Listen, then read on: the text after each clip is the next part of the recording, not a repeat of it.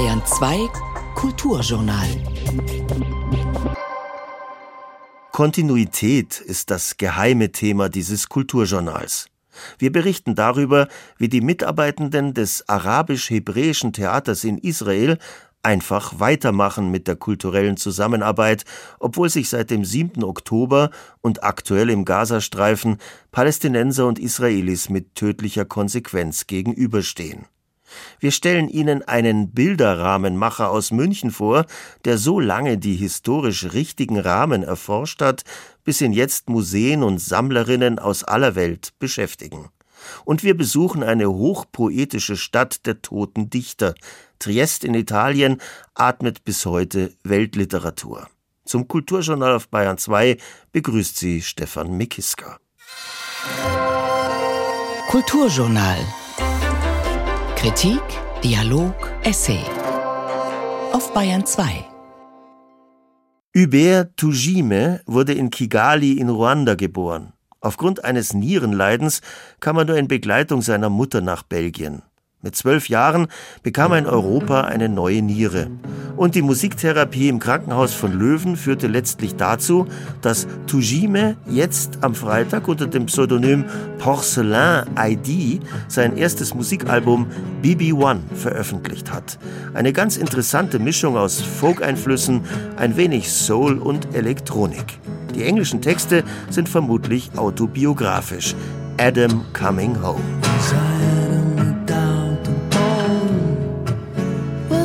Struggle on my own.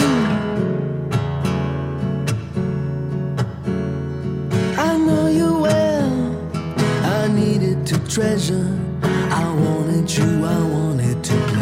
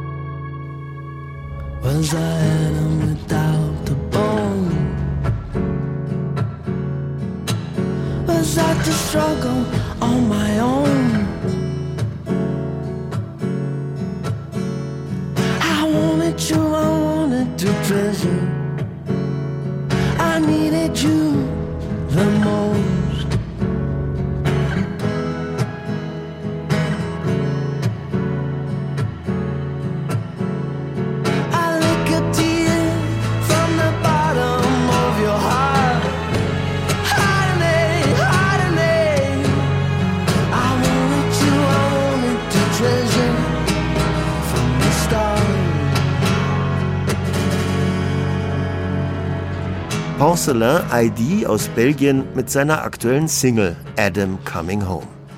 Tel Aviv, das gesellschaftliche und wirtschaftliche Zentrum des Staates Israel, war ursprünglich ein Vorort der bereits seit der Antike existierenden Hafenstadt Jaffa. 1950 wurden die beiden Kommunen zusammengelegt. Eines der eindrucksvollsten Gebäude in der Altstadt von Jaffa ist das Sarawa-Haus aus dem 18. Jahrhundert. Erst eine Karawanserei, dann Regierungssitz des osmanischen Gouverneurs von Jaffa, schließlich eine Seifenfabrik, ist es seit 1998 der Sitz eines kulturellen Friedensprojekts des arabisch-hebräischen Theaters, in dem Juden und arabische Israelis demonstrativ zusammenarbeiten. Auch nach dem 7. Oktober 2023, auch während der israelischen Militäraktion gegen die Hamas im Gazastreifen. Igal Avidan hat in dieser Situation mit den Mitarbeitenden des arabisch-hebräischen Theaters in Jaffa gesprochen. Im Foyer des arabisch-hebräischen Theaters in Jaffa herrscht an diesem Abend eine familiäre Atmosphäre. Igal Esrati, Mitbegründer und Leiter des Theaters, steht hinter der Theke und empfiehlt seinen Punsch, selbstverständlich mit Alkohol. Der 67-Jährige ist wohl der einzige Theaterleiter in Israel, der früher im Gefängnis gesessen hat. Als Reservist kämpfte ich im ersten Libanonkrieg 1982. Bevor ich den Militärdienst verweigerte, entließ mich mein Kompaniechef, denn er wollte mich nicht vor Gericht stellen. Ich gehörte zu den Gründern der ersten israelischen Organisation zur Kriegsdienstverweigerung Yesh Gvul. Es gibt eine Grenze. Zu Beginn der ersten Intifada, Anfang 1988, saß ich zweimal im Gefängnis, jeweils einen Monat. Denn er wollte keinen Militärdienst in den besetzten Gebieten leisten. 1990 gründete er zusammen mit Gabi Eldor das lokale Theater, das Fragen von Menschenrechten und des jüdisch-arabischen Zusammenlebens thematisierte. Seit 1998 kooperiert es hier mit einem arabischen Ensemble unter dem Namen Arabisch-Hebräisches Theater. Der Name umgeht bewusst die Komplexität religiöser Identitäten und gibt der arabischen Minderheit den Vorrang. בתחילת התיאטרון, בגלל שהוא היה תיאטרון ערבי עברי, באופן טבעי כל ההפקות עסקו במה שנקרא בקונפליקט, בסכסוך. Als wir mit diesem arabisch-hebräischen Theater anfingen, kreisten alle Produktionen um den Konflikt. Das war auf die Dauer ermüdend, weshalb ich in den letzten Jahren überwiegend auf kulturelle Begegnung setzte. Zum Beispiel Produktionen über den palästinensischen Dichter Mahmoud Darwish und die ägyptische Sängerin und Musikerin Um Kulthum. Im israelischen Repertoire findet man kein Theaterstück, das ursprünglich auf Arabisch geschrieben wurde. Um dem hebräisch sprechenden Publikum die arabische Kultur vorzustellen, inszenierten wir ägyptische und syrische Stücke. Die Musicals brachten nicht nur wirtschaftlichen Erfolg, sondern auch ein ganz anderes Publikum ins Theater. Obwohl die israelische Gesellschaft immer rassistischer und anti-arabischer wird, hatten wir 300 Aufführungen über Um Kulthum, in denen eine Schauspielerin ihre Songs auf Arabisch sang, vor überwiegend jüdischem Publikum. Zwei Drittel der Zuschauer waren orientalische Israelis, die dann auch ihre Kinder und Enkel mitbrachten. Die anderen waren aschkenasische Juden und Araber. Manche Zuschauer kamen hinterher zu mir und sagten unter Tränen, ihr habt uns unsere Kindheit zurückgegeben. Um Kulthum hatte damals eine Show, einmal im Monat, an einem Donnerstagabend, die die ganze arabische Welt live verfolgte. Das wollten auch die orientalischen Juden, die in den 50er Jahren einwanderten, sehen. Ihre Kinder verboten ihnen das, denn sie wollten Israelis sein und nur Hebräisch hören. Bei uns im Saal entstand eine Art spontane Solidarität zwischen den orientalischen Juden und den Arabern, weil sie alle die Lieder kannten. Das war unsere Leistung für die israelische Kultur.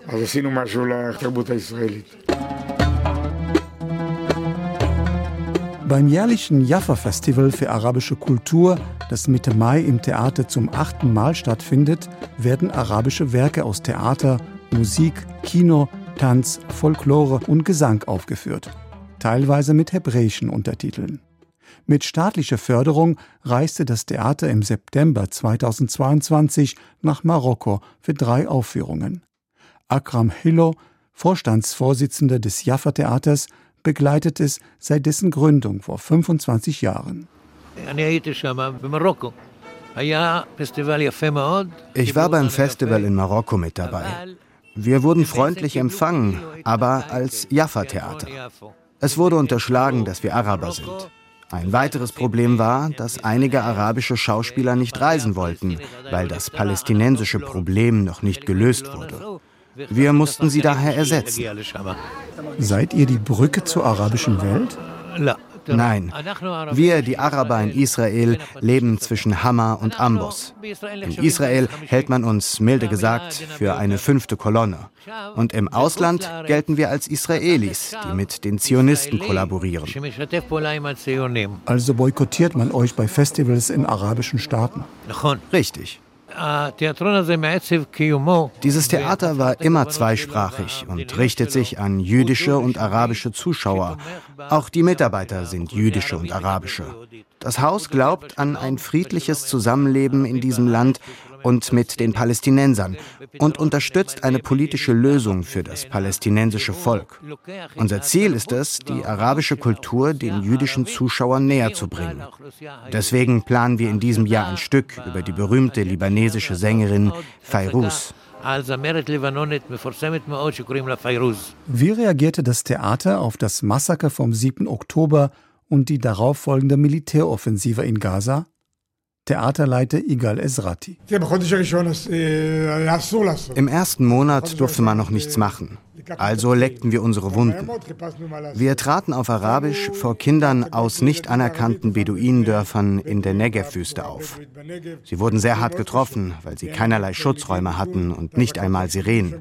Dort starben 20 Menschen durch die Hamas.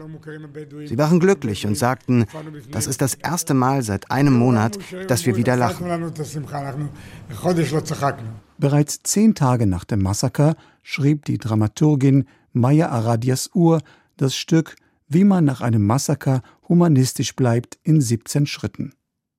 Die Weltpremiere fand Ende Dezember im Jaffa Theater statt, für sie die am meisten geeignete Bühne.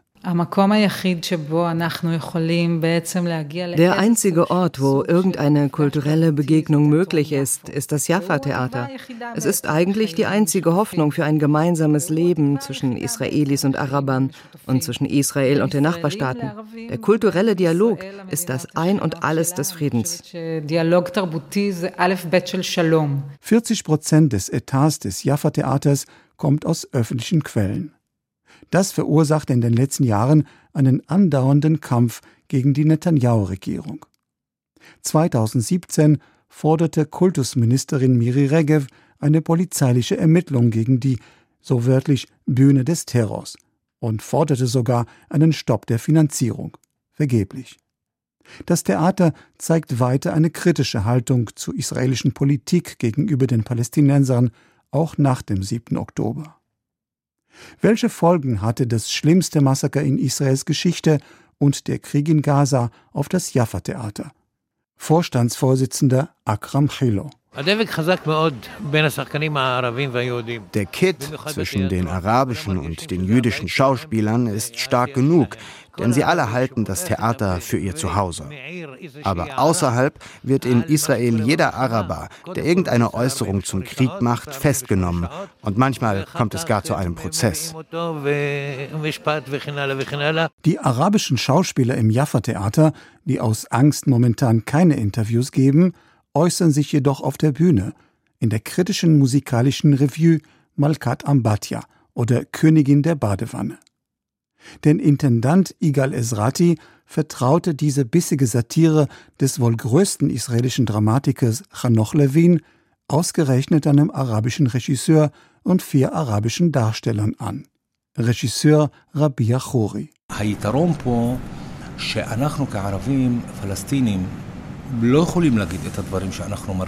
Der Vorteil auf der Bühne zu stehen ist, dass wir als palästinensische Araber woanders nicht sagen, was wir fühlen. Durch die Worte Chanoch Levins konnte ich meine Meinung und Gefühle über den israelisch-palästinensischen Konflikt ausdrücken. Sonst würde ich sie verschweigen, sowohl öffentlich als auch privat, um Rassismus zu entgehen.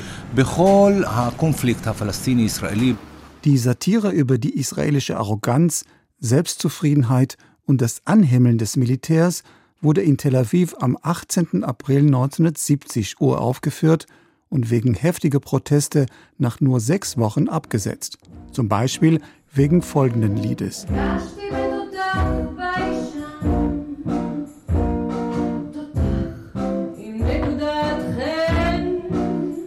Ich traf eine schüchterne Kanone, eine Kanone mit einem Schönheitsfleck. Sie sagte, Sie fühle sich sehr unwohl, auf euch alle eine Granate abzuschießen. So als würde eine Mutter die Potenz ihres Sohnes bewundern, eines Kampfsoldaten. Die Satire wird in Jaffa zum ersten Mal seit 1970 aufgeführt und ist nach dem Massaker aktueller denn je.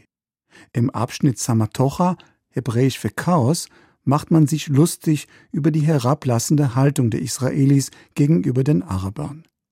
In dieser Szene sitzen Frau Tovla und Frau Jofila, beide Namen bedeuten auf Hebräisch ihr geht's gut, in einem Straßencafé.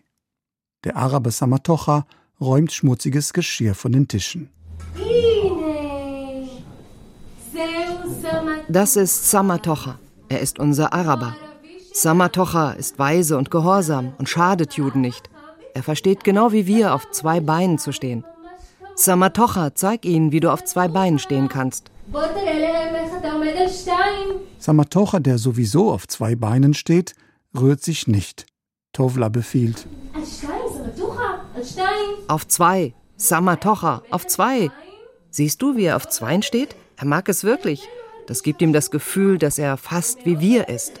Nur zu Hause ist er gezwungen, auf allen Vieren zu kriechen, aber das liegt nicht daran, dass er das will, sondern einfach wegen der Höhe der Decke.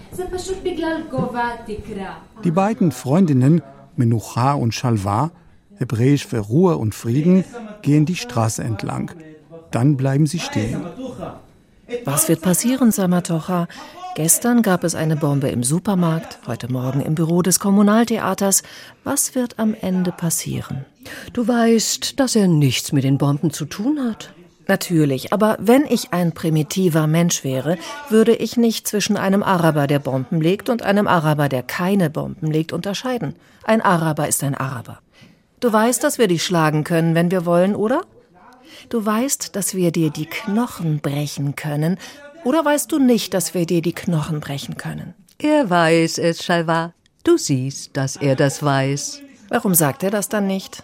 Er steht gebeugt und mit gesenktem Kopf da. Das sagt alles.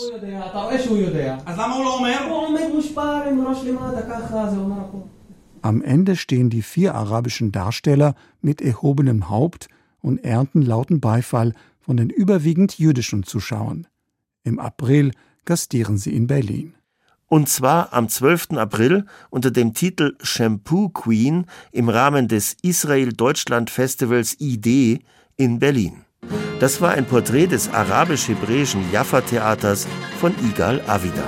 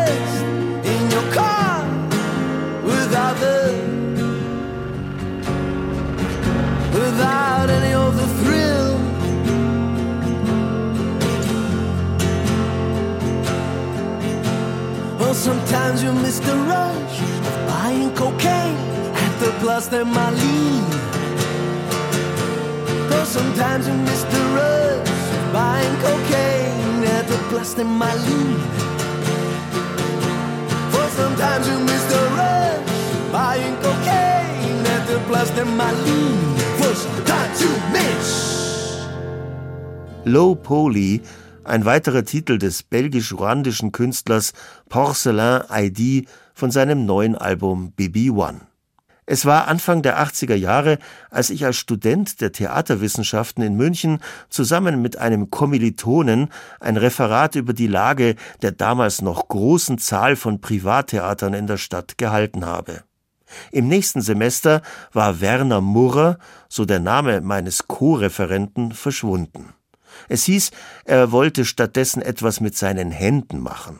Ungefähr 20 Jahre später, ich war schon Kulturredakteur beim Bayerischen Rundfunk, bin ich ihm wieder begegnet. Inzwischen war Werner Murrer einer von, sagen wir, fünf weltweit führenden Bilderrahmenmachern. Zu seinen Leistungen zählen die Rahmen von Raphael Sixtinischer Madonna in Dresden, das Gesamtwerk von Edward Munk in Oslo sowie die aktuelle Caspar David Friedrich Ausstellung in Hamburg. Werner Murrer hat sich wie wenige vor ihm mit der richtigen, auch der historischen Rahmung von Kunst beschäftigt. Ich habe ihn in seiner Werkstatt in München-Thalkirchen getroffen. Ich habe damals schon während dem Studium bei der Galerie Thomas gejobbt, habe dort nur Bilder gehängt, nichts anderes gemacht, Bilder zur Post gebracht, die verkauft waren. Und dann ging es einfach langsam los. Habe selbst eine Galerie gemacht und dann ging schnell das Geld aus und die ersten Rahmen mussten selbst gemacht werden. Wie waren die ersten Aufträge? Waren das rein private Sachen von Leuten, die sich irgendwas ersteigert haben, gekauft haben oder aus dem Familienbesitz hatten? Wie ging es los? Das ging ganz langsam los. Das waren einfach Freunde, die in der Galerie, ich habe abends den Schreibtisch abgeräumt und habe mit der geerbten Handgärungssäge von meinem Opa die ersten Bilderrahmen gemacht und die ersten Spätzle waren dann mit dabei und haben abends mitgeschnitten, gemacht, geleimt. Und so ging das ganz langsam los und hat sich einfach entwickelt. Ja. Und das Motto der Firma ist ja heute, wir geben der Kunst den richtigen Rahmen.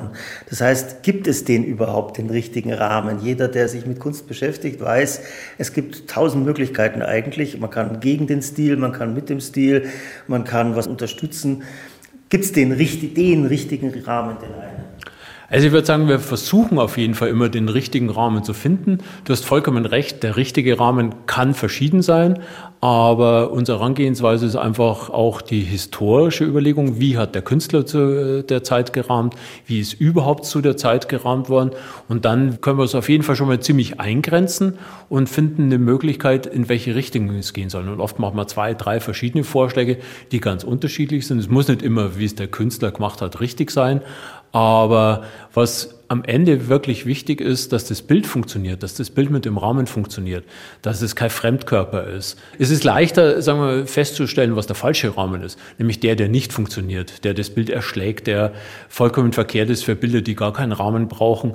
Da kann man wahnsinnig viel falsch machen. Also insofern, für uns ist es leichter, den richtigen Rahmen zu finden. Das war ganz bestimmt ein auf Rahmen fokussiertes Kunstgeschichtsstudium, das du da absolviert hast.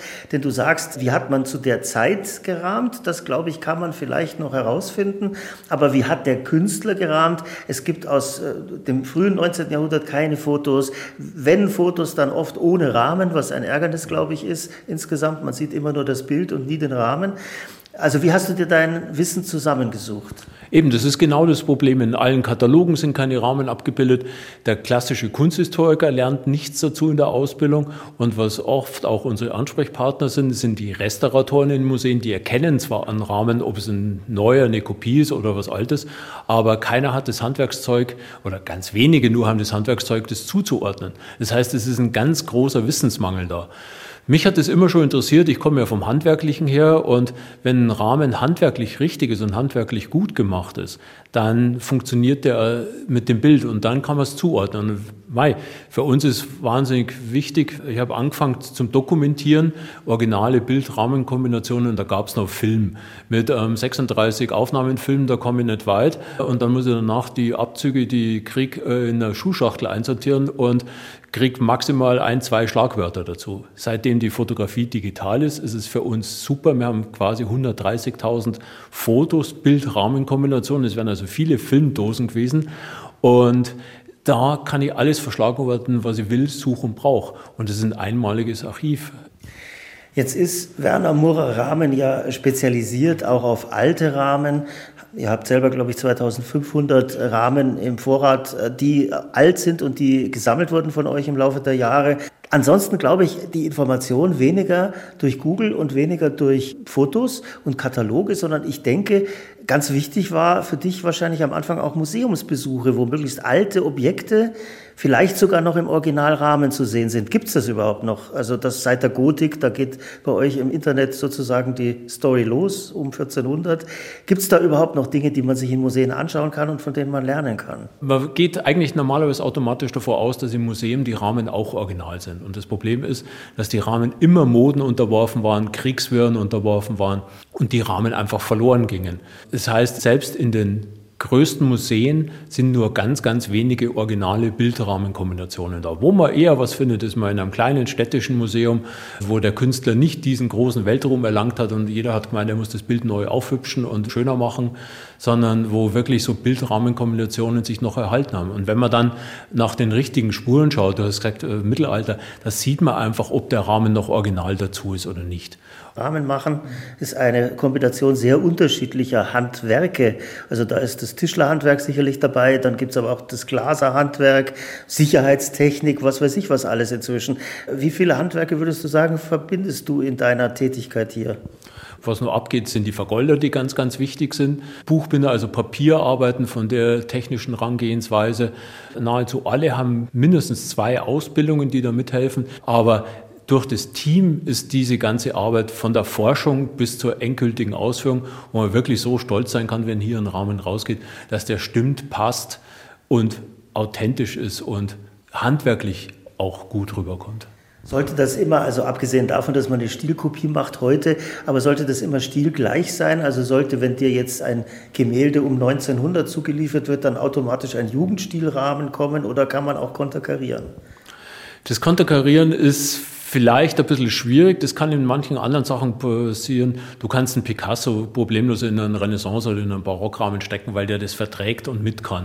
Beim 19. Jahrhundertbild würde ich eher vielleicht sagen, diese schweren, üppigen Goldrahmen, die den Leuten heutzutage einfach zu schwer sind für die kleineren passenden Wohnungen, dann kann man so ein Bild auch mal, wenn es funktioniert, wenn es von der Malerei her geht, auch ganz ohne Rahmen zeigen. Das geht vielleicht auch in diese Richtung konterkarieren. Mal diese Ideen, mal was in einen Acrylglas Glasrahmen zu stecken oder einen Metallrahmen funktioniert nicht wirklich. Man ist ja manchmal überrascht. Also gerade, sagen wir mal, Claude Monet, Impressionist, man würde vermuten, irgendwie ein heller vielleicht Leistenrahmen, aber der mochte ganz offensichtlich diese Barockrahmen, die vergoldeten, recht gerne. Also das sieht man sehr häufig bei den französischen Impressionisten. Das sind so Überraschungen, mit denen man eigentlich als geschmacklich geschulter Mensch nicht rechnet. Ja, du sagst es sehr richtig, man sieht es oft. Es ist jetzt nicht, dass die Künstler das wollten. Es hat sich leider so durchgesetzt und das ganz Schlimme finde ich an dieser Zeit, klar, gerade Monet ist natürlich viel nach Amerika verkauft worden und dieser amerikanische Geschmack hat sich extrem durchgesetzt.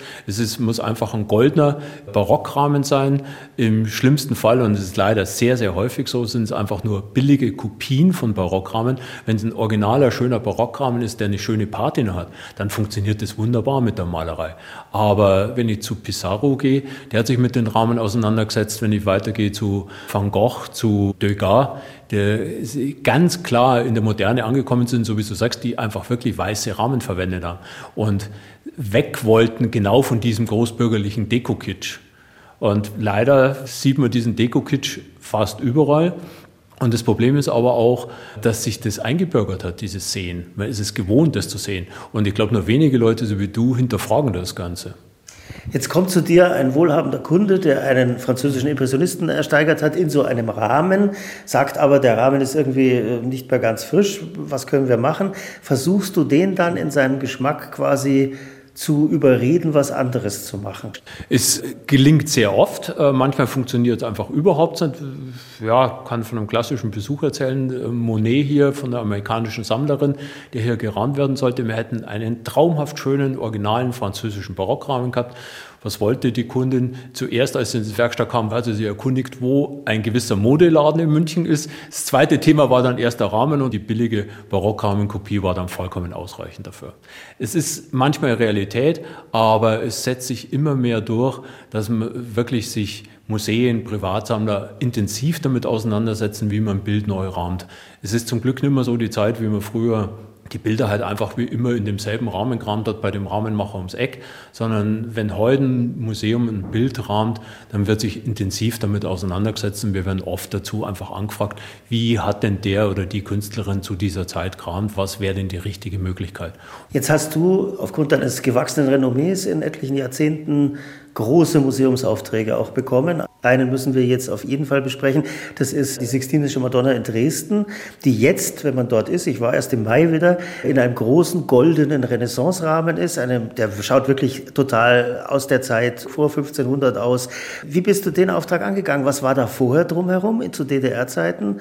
Und ist da noch irgendwas Original-Renaissance oder ist das alles von euch selbst gebaut?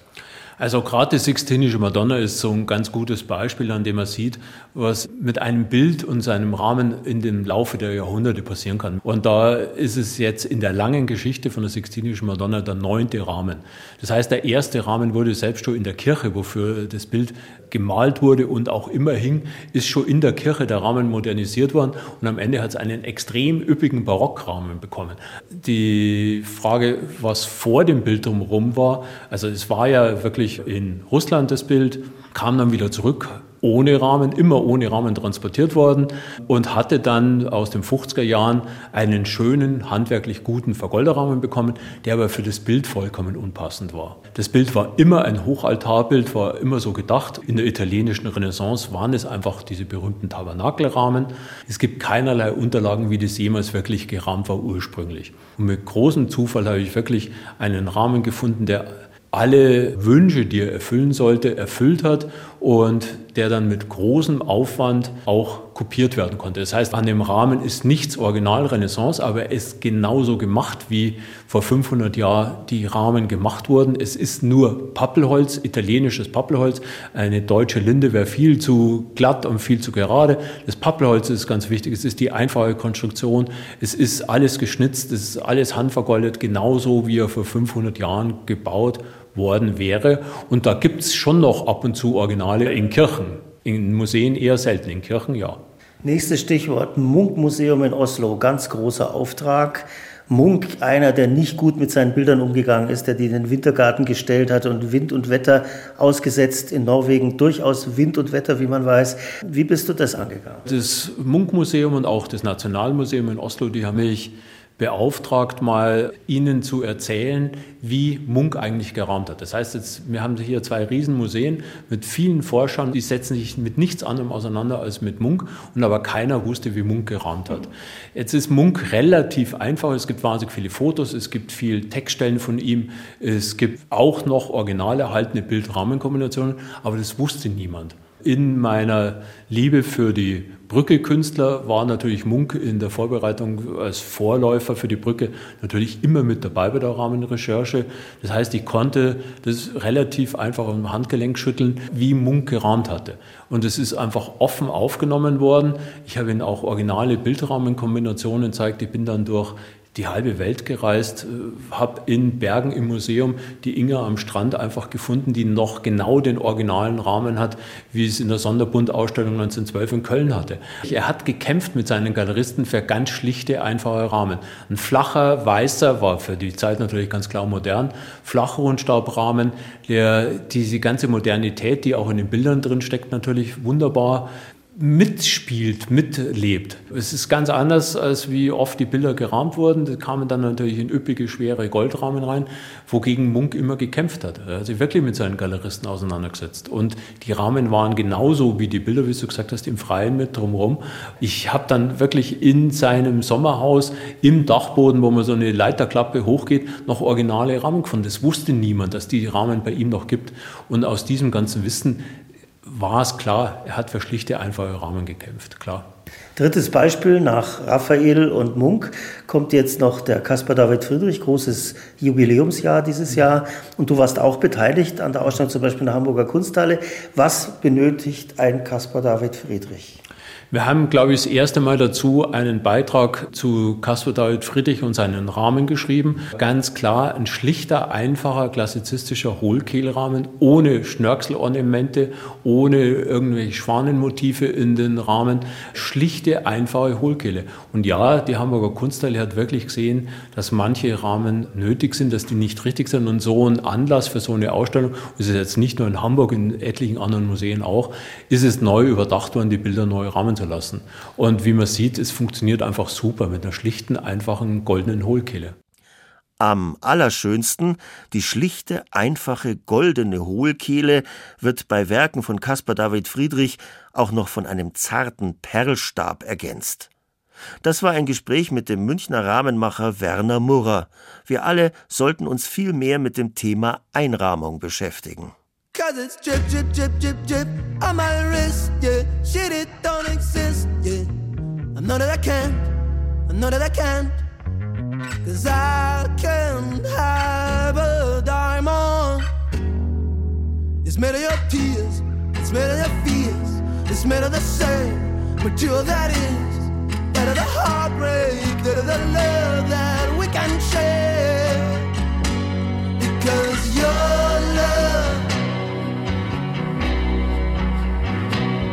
your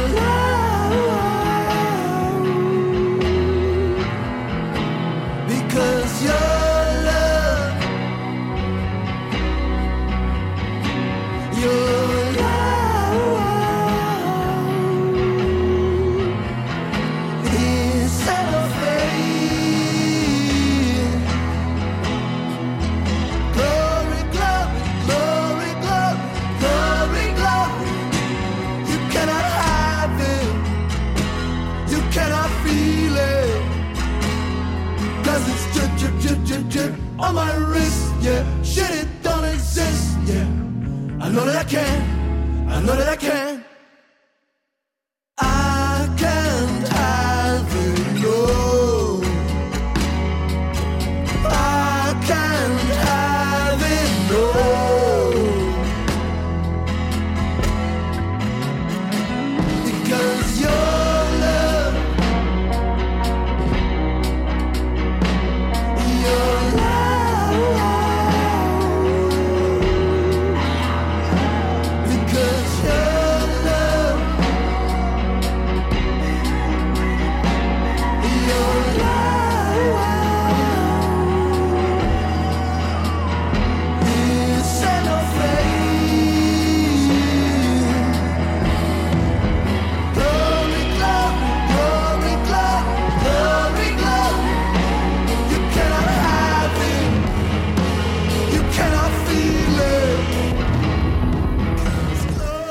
Porcelain ID mit einer dünnen, durchsichtigen Plastikhülle, Cellophan.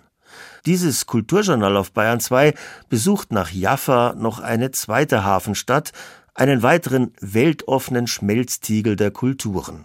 Triest liegt heute auf Karten von Italien am rechten oberen Rand. Der Balkan, Slowenien, ist nur rund 70 Kilometer entfernt. Bis zum Ende des Ersten Weltkriegs gehörte Triest aber zum Habsburgerreich, war der wichtigste Seehafen Österreichs.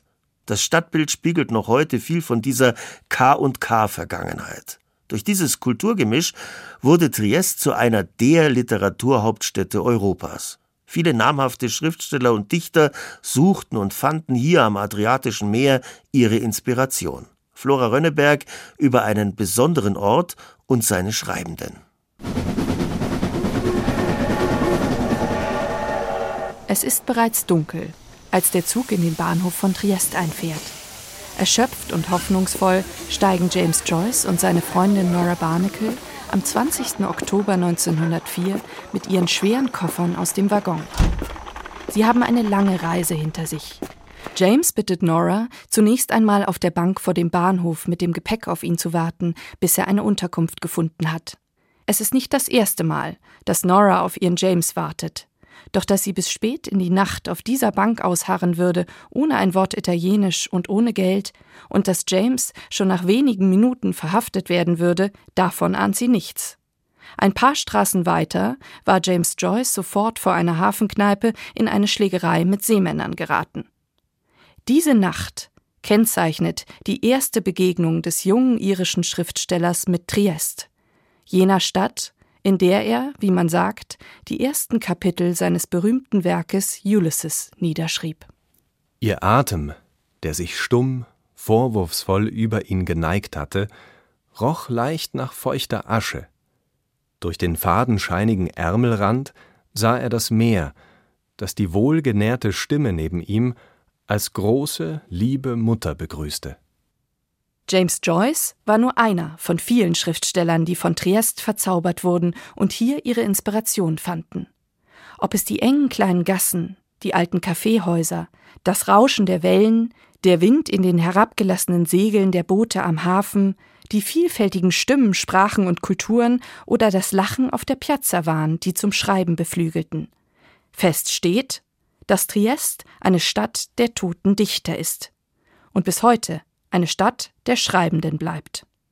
Unweit des Bahnhofs machte sich Franz Kafka damals oft im Café degli Specchi Notizen, in dem schon Rainer Maria Rilke und James Joyce gerne ihren Kaffee in der Sonne tranken und ihre Gedanken schweifen ließen. Der Schriftsteller Italo Svevo, der Kafka sehr bewunderte, fand seinen Weg zum Schreiben in Triest jedoch vor allem über seinen damaligen Englischlehrer und Freund James Joyce, der ihn stets ermutigte, weiterzuschreiben trotz zahlreicher erfolgloser Artikel, gescheiterter Theaterstücke und unbeachteter Werke und seiner eintönigen Arbeit in einer Bank. Und nicht nur Joyce und Svevo waren sich nahe, sondern auch ihre fiktiven Figuren wurden stark voneinander beeinflusst. Der große Dichter Umberto Saba zählt ebenfalls zu den wichtigsten Figuren der literarischen Stadt am Meer. Meist konnte man ihn im Café Tomaseo finden, dem er sogar einst sein Gedicht Al Café dei Negozianti widmete. Sein Buch Trieste e una donna machte ihn berühmt. Wie kaum ein anderer verstand es Saba, jene raue Hafenstadt in seinen Zeilen festzuhalten.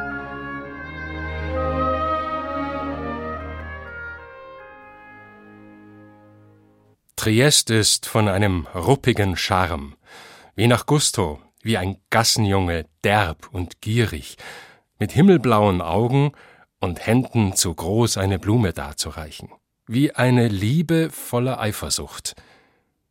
Von diesem Ausguck liegt vor mir jede Kirche, jeder Weg, ob er zum überfüllten Strand geht oder auf die Bergeskuppe, der sich auf steinernem Kamm ein Haus, das letzte, anschmiegt.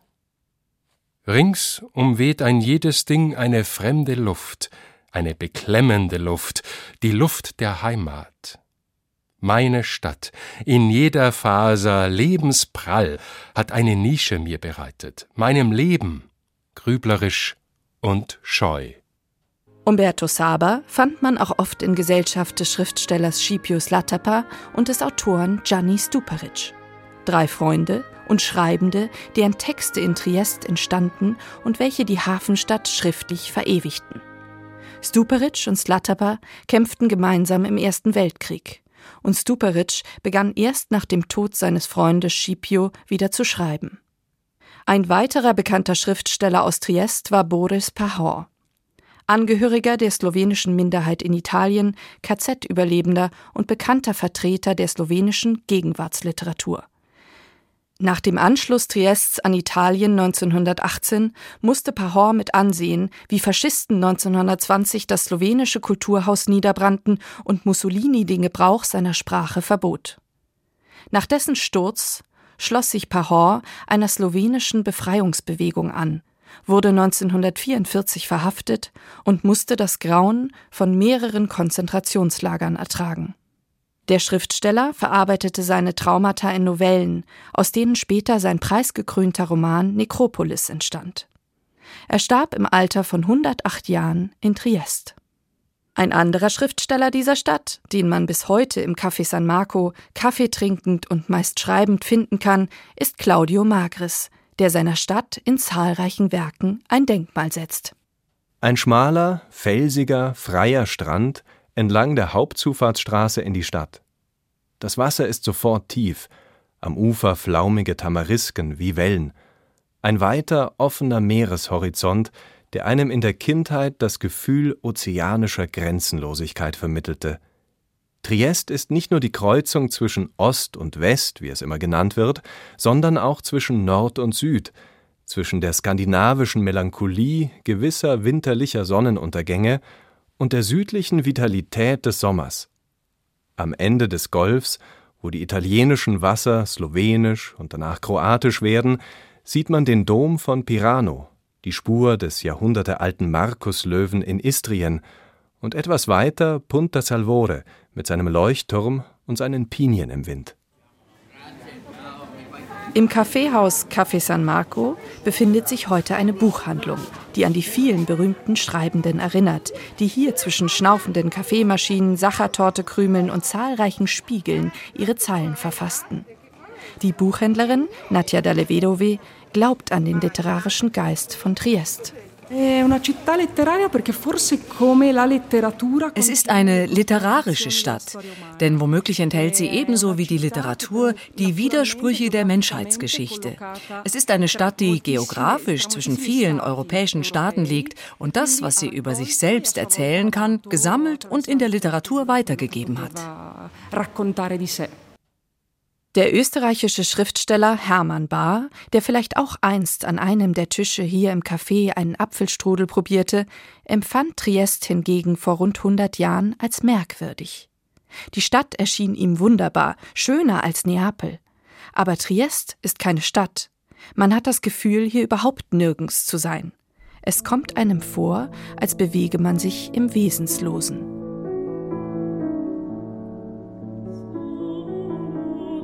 Jenes Gefühl der Schwebe und der Endlosigkeit mag einen auch überkommen, wenn man den Weg von Triest zum Schloss Duino am Meer entlang wandert. Ein Weg, der heute als Rilkepfad bekannt ist und auf dem der berühmte Dichter so manch einen Gedanken über das Meer segeln ließ. Das Werk La Perla von Franz Liszt entstand ebenfalls an diesem Ort und wurde im Schloss Duino mit Blick über die Klippen komponiert gleich neben der großen Terrasse, auf der Rilke einst seine Zeilen schrieb, wie die Museumsführerin Heike Dobler-Fellini verrät. Rilke hat hier diese Inspiration gehabt, eben diese Duineser-Elegien zu schreiben. Die ersten drei der Duineser-Elegien hat er hier im Schloss Duino geschrieben. Und das war die Lieblingsterrasse von Rainer Maria Rilke. Deswegen nennen wir sie heute auch Rilke-Terrasse. Hier hat er eben gesagt, er hat diese Engelsstimmen gehört im Park da unten das war genau da unten, da gibt es einen einzigen Olivenbaum. Und da unten ist er gesessen und er hat diese Engelsstimmen gehört. Wer, wenn ich schrie, hörte mich denn aus Engeln Ordnungen? Und gesetzt, selbst es nehme mich einer plötzlich ans Herz. Ich verginge von seinem stärkeren Dasein. Denn das Schöne ist nichts als des schrecklichen Anfang, den wir noch gerade ertragen und wir bewundern es so, weil es gelassen verschmäht, uns zu zerstören. Ein jeder Engel ist schrecklich. Rilke ist hierher gekommen eben durch diese Freundschaft. Er hat die Marie von Turn und Taxis 1912 kennengelernt in Paris und sie hat ihn hierher eingeladen und er ist hierher gekommen zwischen 1912 und 1914 immer wieder. Und ähm, er hat diesen Ort als sehr magisch empfunden. Und es gibt dieses wunderschöne Buch von der Marie von Turn und Taxis, diese Ricordi die Rainer Maria Rilke, von ihr eben an ihn. Und äh, da kann man also sehen, dass sie sehr, sehr eng miteinander verbunden waren. Es war also eine sehr, ich würde mal sagen, die große Liebe ihres Lebens. Für Rilke war es immer sehr platonisch. Es gibt einen Briefwechsel zwischen den beiden, zwischen dieser Marie von Turn und Taxis und Rilke. Und eben, es hat auch seine Frau dann geschrieben aus Paris und hat gesagt, du bist so oft in Duino, da muss es ja wunderschön sein, ich würde sehr gerne kommen. Und er hat gesagt, lass das mal lieber. Hier wird die Bora, das ist ein sehr raues Klima Klima und es ist eigentlich gar nicht so schön. Das hohe Fenster steht offen.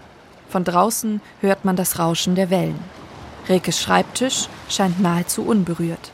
Zwischen Briefpapier und einem alten Foto steht ein Tintenfass, als wäre der Dichter nur kurz aufgestanden und hinaus auf die Terrasse gegangen. Dieses Schloss, diese Sicht, diese Aussicht, Er kam auch des Öfteren im Winter eben, wenn es hier natürlich ganz, ganz ruhig war. Und er hat auch des Öfteren in den Briefen geschrieben, wie er das vermisst, wenn er eben auf der Terrasse sitzt und äh, aufs Meer hinausschaut. Und er kann mich hier sehr entspannen. Das hat er immer wieder betont. Und wenn ich so durch diese Räume gehe, kann ich das heute noch spüren.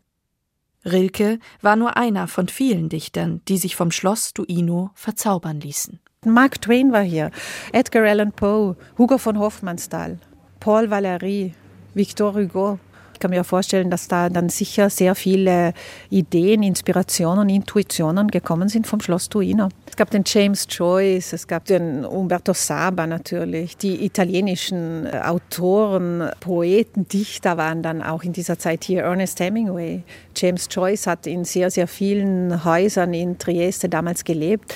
Die waren zum Teil als Gast hier und haben sich halt inspirieren lassen. Ich glaube, dass Trieste immer so, das war so diese österreich-ungarische Monarchiestadt noch. Die hat noch diesen Flair gehabt in dieser Zeit. Und ich glaube, Trieste war immer auch diese Stadt, die sehr, sehr offen war für alle Kulturen hier. Sie müssen sich vorstellen, wir sind hier an der Grenze zu Slowenien, Österreich, damals eben dieser Osten von Europa. Europa. Dann wir haben äh, auch heute noch griechisch-orthodoxe Kirchen. Wir haben ganz, ganz viele Religionen. Wir haben jüdische Friedhöfe hier. Wir haben die wie gesagt, griechisch-orthodox, serbisch-orthodox, diese ganzen Religionen, diese Mischung, ich glaube, das war damals in dieser Zeit sicher ganz, ganz wichtig und gab einen bestimmten, einen ganz, ganz besonderen Flair von Triest. Im Café San Marco stehen österreichisches Gebäck und italienischer Kaffee auf dem Tisch. An diesem Ort beginnt auch das Werk Mikrokosmen von Claudio Magris. Der Schriftsteller beschreibt das Café als Arche Noah, in der jegliches menschliche Getier seinen Platz findet. Die Buchhändlerin Nadja Dalevedove findet die Atmosphäre hier einzigartig. Denn in Wirklichkeit ist es das, was viele Schriftsteller inspiriert hat. Dieser Mikrokosmos-Kontext, wie er von Claudio Magris selbst definiert wurde, der in seinem Buch sogar von diesem Café San Marco erzählt. Ob auch die Schriftstellerin Ilse Eichinger in den 60er Jahren einst in diesem Café verweilte und welchen Kuchen sie wohl damals bestellte, kann man nur erahnen. Doch auch sie ließ sich von der Hafenstadt verzaubern und widmete ihr das Gedicht Triest. Ich sah in den Blätterschatten den Umriss geharnischter Länder. Aus der Sonne kamen die vielen Vögel zu mir. Sie lehrten mich die Künste des Maschenbindens überm gefalteten Meer. Und einer von ihnen ließ sich auf meinen Rippen nieder und besprach mich und vor den tauben Grotten auch meinen Stern. Vielleicht saß damals der junge Claudio Magris an seinem gewohnten Tisch im Café San Marco gleich neben Ilse Eichinger. Vielleicht bestellten beide eine Sachertorte, bevor sie ihre nächsten Zeilen niederschrieben. Magris, der bis heute in Triest lebt, ließ sich von der Magie der Stadt verführen. Es ist eine Stadt aus Meer, Himmel, Dialekt, geistigen Widersprüchen, die besungen wird, weil der Dichter sie erlebt auf den Straßen sieht und fühlt, weil er sie liebt und erleidet und in seiner zutiefst menschlichen Dichtung gestaltet.